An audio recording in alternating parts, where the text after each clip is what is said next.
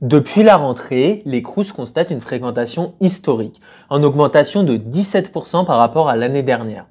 Voilà ce qu'a déclaré Dominique Marchand, la présidente du Centre national des œuvres universitaires et scolaires, dit le CNUS. Il s'agit là de l'établissement public qui coordonne les différents centres régionaux des œuvres universitaires et scolaires en France, appelés les CRUS. Alors les étudiants sont-ils les premières victimes de l'inflation galopante post-Covid? Sont-ils laissés aux oubliettes par l'État? La situation risque-t-elle de s'aggraver encore davantage? Avant tout et pour comprendre, voilà ce qu'il faut savoir.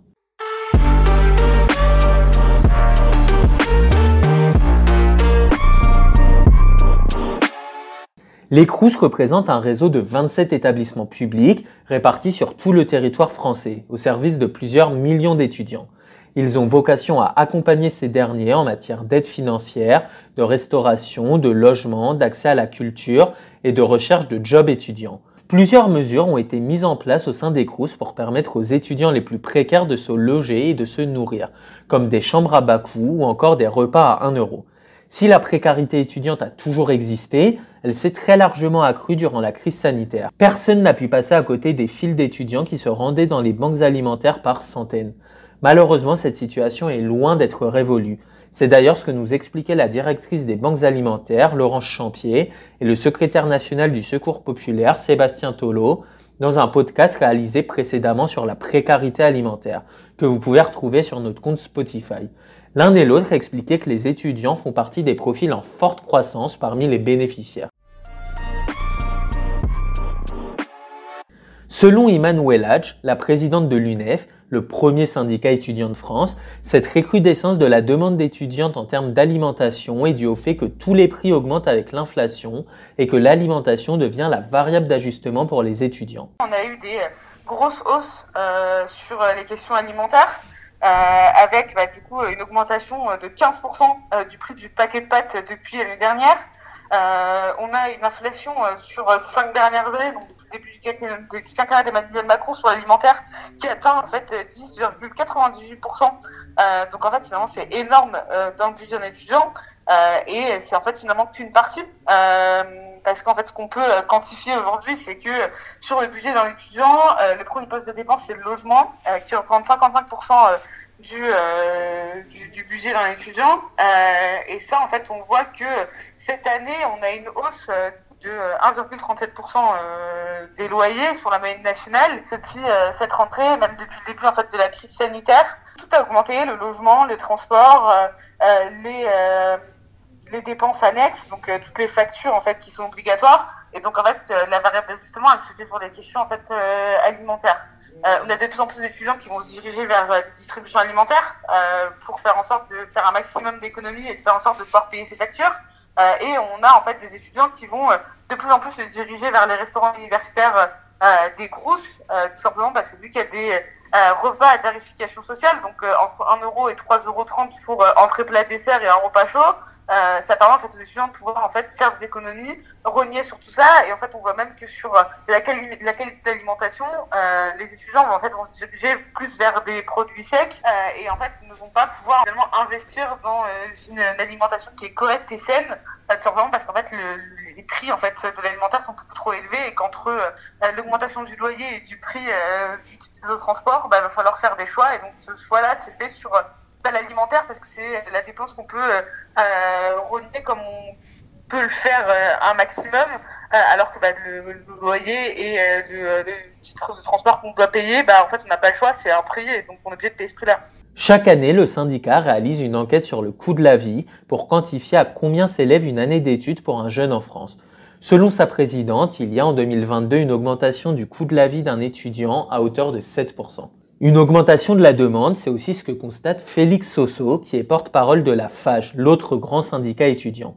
Selon lui, il y a avant tout un manque de moyens humains et matériels dans les institutions publiques d'aide aux étudiants. On a depuis déjà deux ans dénoncé le manque de, financement des Crous et surtout on a déjà évoqué un point de vigilance sur le, fait que avec une offre à 1 euro, les Crous seraient pas en capacité de suivre si l'offre de restauration, si la demande pardon en, restauration, donc là en l'occurrence c'est le cas, augmentait autant.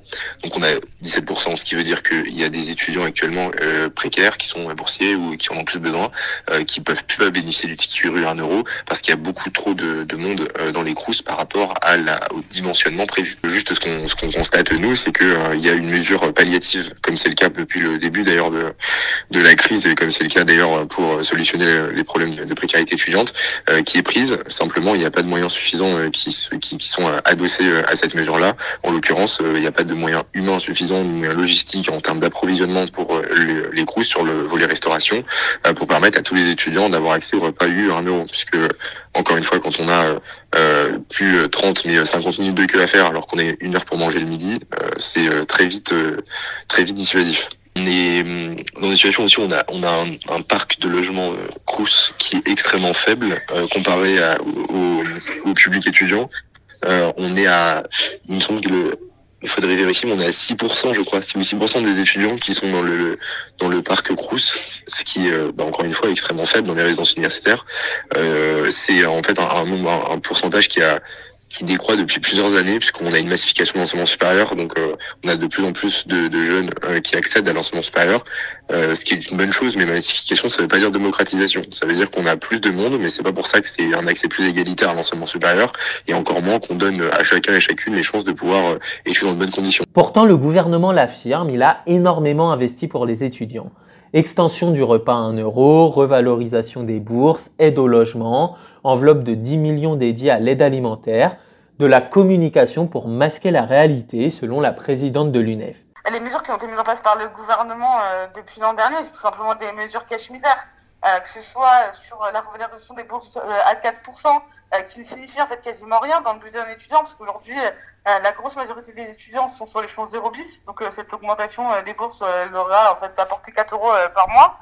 donc c'est largement pas suffisant pour vivre. Hein, quand on est fonds 0 bis, donc cette année on a 104 euros par mois pour faire ses études, donc c'est largement insuffisant.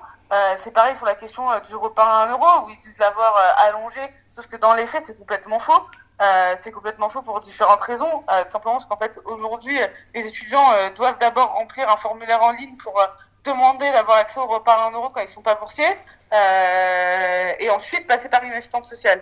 Et l'effet d'annonce que la ministre nous, donne, c'est simplement en fait les étudiants qui pourront bénéficier du repas à 1 euro jusqu'au mois de décembre, le temps en fait d'avoir un rendez-vous avec une assistante sociale. c'est quelque chose qui a changé depuis l'année dernière, l'année dernière c'était le mois de novembre. Euh, mais en fait, cette annonce-là, elle cache juste en fait un manque de moyens euh, dans euh, les CROUS, un manque de moyens dans les universités, euh, parce qu'en fait, si euh, ils ont rallongé d'un mois ce délai, c'est simplement parce qu'il n'y a pas assez d'assistance sociale pour pouvoir accueillir tout le monde avant les vacances de Noël pour faire en fait des bilans sociaux des étudiants. Un avis que partage également le porte-parole de la FAGE. Selon lui, toutes ces mesures sont des effets d'annonce qui en réalité ne suffisent pas à pallier l'inflation. Alors on a une revalorisation euh, en, début d'année, on a une revalorisation de 4% des, des, bourses. Donc l'inflation est à 6,2%, euh, j'appelle ça une diminution de 2% des bourses, mais euh, enfin libre au gouvernement euh, d'utiliser les éléments de langage qui leur sied.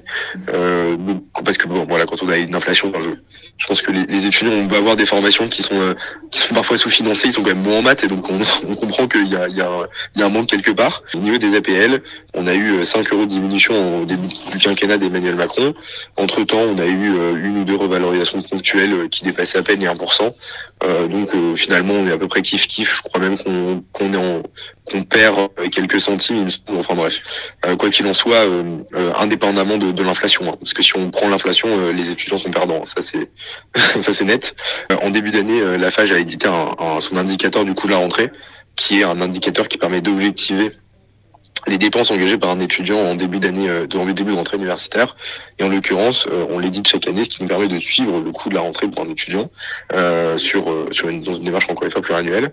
Et on a obtenu 7,38% d'augmentation. Puisque ces syndicats considèrent que le gouvernement ne répond pas aux attentes des étudiants, ils ont décidé de prendre des initiatives pour venir eux-mêmes en aide aux jeunes, à la fois sur le plan économique, alimentaire, mais aussi social. Et dans la FAGE, on a développé un projet qui s'appelle l'Agoré. Euh, c'est euh, une épicerie sociale et solidaire. Donc c'est un projet d'épicerie sociale et solidaire. Actuellement, on en a 38, oui, puisqu'il y en a une qui a été inaugurée hier à, à Nice, une autre, puisqu'il y en a deux maintenant. Euh, donc on a 38 agorées euh, sur tout le territoire euh, national, euh, qui sont tenus par des étudiants. Donc c'est des projets qui sont repris par nos fédérations. Donc une épicerie dans laquelle les étudiants peuvent venir faire leurs courses à 10% du prix du marché. par exemple, s'ils ont un panier de courses à 30 euros, ils ne paieront que 3 euros. Et euh, ces épiceries, c'est aussi un lieu euh, d'accompagnement, c'est un lieu social en fait. L'objectif de ces, de ces épiceries, c'est de lutter à la fois contre la précarité alimentaire, mais aussi contre l'isolement social, euh, et de proposer un accompagnement, parce qu'on a beaucoup d'études internationaux, euh, administratifs par exemple, ou un accompagnement aussi humain à ces étudiants, pour ne pas simplement, parce qu'on a beaucoup de d'assauts qui font de la distribution alimentaire, et bon, alors c'est bien la distribution alimentaire, mais le problème c'est que ça rend le bénéficiaire dépendant d'une aide alimentaire et que ça l'accompagne pas du tout vers une autonomie, là où l'objectif d'une épicerie euh, c'est de, de, proposer un accompagnement social, hein, comme je l'ai dit, euh, puisqu'on travaille euh, avec les assistants sociales du CRUS et l'université, ou, alors des CCAS aussi, au sein de ces épiceries-là, pour que, bah, en fait, l'objectif quand même, c'est que l'étudiant, il n'ait pas besoin de, de, ces épiceries pour se nourrir. Ça, ça doit être une, une période transitoire pendant laquelle on, on produit cette aide alimentaire. Et puis, comme j'ai dit, il y a tout un volet aussi d'accompagnement social. Hein, donc, on propose des, des, épiceries, des ateliers CV, des ateliers sur l'orientation, voilà, un tas, un tas de choses pour euh, autonomiser euh, l'étudiant et euh, ait plus besoin de cette aide alimentaire. Quoi. Même chose du côté de l'UNEF. Les distributions alimentaires qui ont été organisées par le syndicat durant la période de crise sanitaire se tiennent toujours aujourd'hui, tant le nombre de demandeurs ne cesse d'augmenter. L'UNEF, bah, on s'est mobilisé notamment la crise, pendant la crise sanitaire où on a dû mettre en place en fait, des distributions alimentaires. Euh, c'est quelque chose qui est inédit euh, dans l'histoire. parce que l'UNEF, la dernière fois qu'elle avait dû faire ça, c'était lors de la Seconde Guerre mondiale. Euh, et euh, aujourd'hui, bah, il y a encore euh, dans certains territoires où on est obligé de continuer à mettre ça en place. Face à ces réalités, nous avons souhaité interroger le CNUS et le ministère de l'Enseignement supérieur. Aucun d'entre eux n'a souhaité nous répondre sur le thème de la précarité étudiante. Alors, quelle solution pour lutter contre la précarité étudiante? Forcément, voir chaque soir dans la septième puissance économique mondiale des files de plusieurs centaines d'étudiants faire la queue pour recevoir des colis alimentaires interroge. Alors, comment permettre aux étudiants de sortir de cette dépendance envers les associations et les services de l'État? Selon Félix Soso, l'État doit être capable de fournir davantage d'autonomie aux étudiants en adéquation avec leur statut social. C'est quand même assez alarmant euh, qu'on qu'on ne conçoive pas, qu'on conçoive pardon qu'un étudiant puisse vivre avec euh, moins de 600 euros par mois, par exemple. Mmh. Quand on a un reste à vivre euh, de 50 euros après avoir payé son loyer, ses charges, et qu'on a, oui, c'est ça, 50 euros pour vivre et pour se nourrir en un mois, ça va être un peu compliqué. C'est pour ça qu'une dotation minimum par étudiant, ça paraît quand même assez sensé. Pas forcément sur la logique d'un revenu universel, mais plutôt sur la logique d'une bourse compensatoire qui prenne en comple les ressources que, donc les pensions qui sont versées par les parents, euh, les aides sociales que l'étudiant perçoivent et le système de bourse viendrait compenser jusqu'à ce seuil-là euh, pour que l'étudiant puisse euh, être dans des bonnes conditions d'études, à la fois financières, alimentaires, etc la situation financière et sociale plus largement des étudiants, elle est alarmante depuis déjà plusieurs années. Et aujourd'hui, l'inflation, ça a simplement fait basculer, tout simplement, ça a fait basculer une partie du public étudiant qui était déjà précaire dans des situations plus qu'urgentes. En témoignent les les images paradigmatique dont on parle tout le temps euh, d'étudiants devant euh, devant les, les distributions alimentaires. Bon voilà, c'est des images marquantes, mais en fait derrière il y a une réalité euh, sociale qui est réelle. En fait, il y a une urgence sociale qui est réelle, et on commence presque à s'y habituer. Et puis aussi, c'est quelque chose qu'on a presque normalisé la précarité étudiante. Et on se rend pas compte que bah, d'une part, c'est quelque chose contre lequel il y a, y a des, des, solutions politiques et il y a des solutions concrètes à, à mettre en œuvre, mais que c'est presque délibérément un choix de ne pas euh, saisir cette question et de ne pas y répondre depuis des années. Et aujourd'hui, si on est dans cette situation, c'est parce que l'inflation a basculé. C'était la goutte d'eau qui a fait déborder le vase, mais euh, on était déjà dans, dans cette situation. On dénonçait déjà cette situation depuis des années. La présidente de l'UNEF plaide de son côté pour une allocation d'autonomie pour permettre aux étudiants de ne plus dépendre de qui que ce soit ce qu'on demande, nous, euh, aujourd'hui, c'est la création d'une allocation d'autonomie, euh, donc une aide universelle pour l'ensemble des étudiants qui souhaiteraient euh, en faire la demande d'un montant suffisant pour vivre, donc basé sur le chèque des pauvretés, qui pourrait permettre du coup à l'ensemble des jeunes qui font des études en France de pouvoir en fait faire leurs études de façon sereine, parce qu'aujourd'hui, on le voit et ça c'est quantifié, un étudiant sur deux est en situation de salariat étudiants. Et sur ces, ces étudiants-là, bah, c'est quasiment la moitié qui est en situation d'échec scolaire. Ça montre bien en fait qu'aujourd'hui, il y a des choses à faire, qu'il y a un système à revoir. et que tant qu'on n'aura pas fait ça, on se retrouvera en fait toujours avec des queues immenses dans la distribution alimentaire. Cette proposition d'une allocation d'autonomie, c'est notamment ce que propose la NUPES à l'Assemblée nationale, mais celle-ci a été rejetée par le gouvernement. Donner davantage d'autonomie financière aux étudiants, est-ce la bonne solution? Nul ne le sait. En revanche, ce qui est sûr, c'est qu'au rythme auquel avance l'inflation, si aucune mesure drastique n'est prise, les files d'étudiants devant les banques alimentaires vont continuer à se garnir encore davantage. Retrouvez tous les jours un sujet d'actualité sur cactus-info.fr.